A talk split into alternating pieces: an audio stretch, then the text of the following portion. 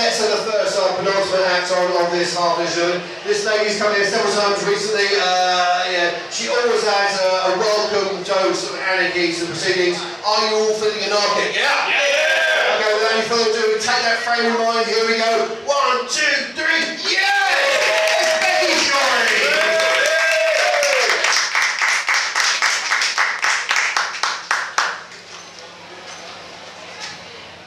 Hey! Can I take hold of my chin now? Okay, there you go. Thanks. Me- Keep it for Cheers. For me, honestly, that would be disgusting. Like, yeah. Unless you want it, obviously. If you, if you want that chewing gum, it's yours. Might be worth something in a couple of years. Just keep hold of it.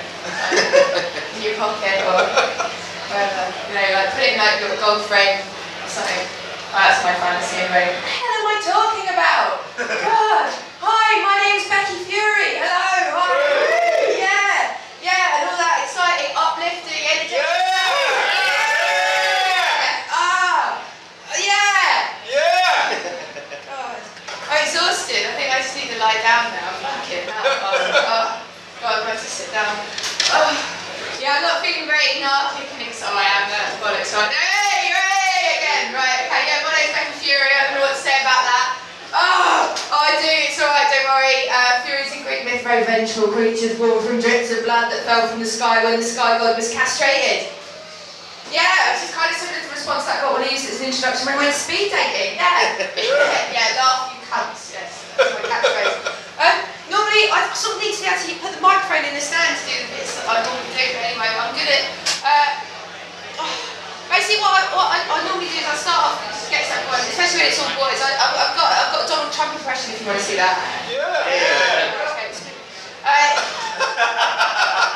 it's because it's because it's meant to be because he's the right tip, but that's my left tip, so that's not good. I just like totally fuck that up, so forget that you saw anything there, and then I'll do it again if you want. I can do it with the no fuck off. Um, yeah, I, I do. Um, also, sometimes I do like some feminist material. Yeah, so what I've got is a bit difficult to do it like this, but um, I've got. I've got this. Um, if, if probably, if anyone, if anyone feels a bit sort of uncomfortable with feminist material, just put their hand up, right? I can just come over and I've got this. Like,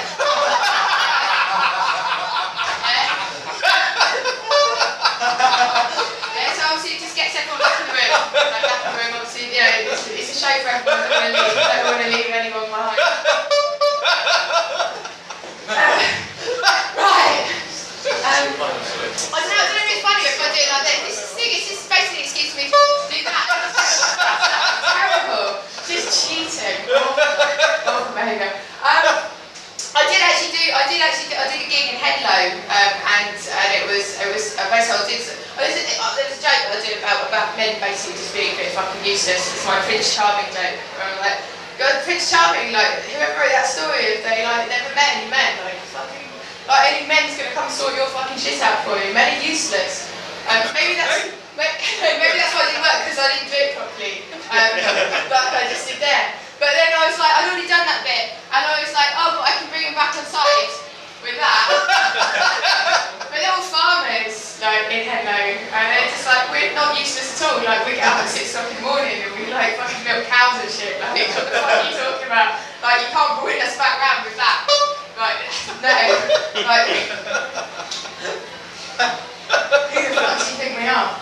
Um, but you lot, you, you lot, you, you know, you can be going around like that, so I don't know if you're better or worse than, than the farmers of Penrose. that is a strange insult and one that I wouldn't be necessarily using again. Um, so, yeah, um, basically, because there's this story about Prince Charming related to this. Like, there's this idea, right? The, prin- all the Prince Charming Princess stories are just ridiculous, right? Like Prince Charming, yeah. Like in the, in the in, if you get Cinderella, right? So she loses the shoe at midnight, right? And if you go out now at midnight, you lose the shoe. You're not a fucking princess. You're a pisshead. Basically, so that, yeah, right? But what does he do? And, like, can he, he goes around. Can you remember what fucking it's lovely, like that. Like, so you've got to go and get, get this tube, like going around the kingdom, like trying to hold his feet. It's just a bit weird. Like, I mean, not that I've got any problem with foot fetishism, obviously, but I don't know if particularly, like, you know, as a sort of archetypal story to, like, set up for young children, I don't know, it's setting a particularly good example. like, and also, I said, yeah, anyway, it's fucking useless. And there was the other one as well, like, the, the one from Sleeping Beauty, yeah? Like, what is he doing? She's fucking passed out. What's he doing? Like, kissing her? Like, it's a bit dodgy. Like,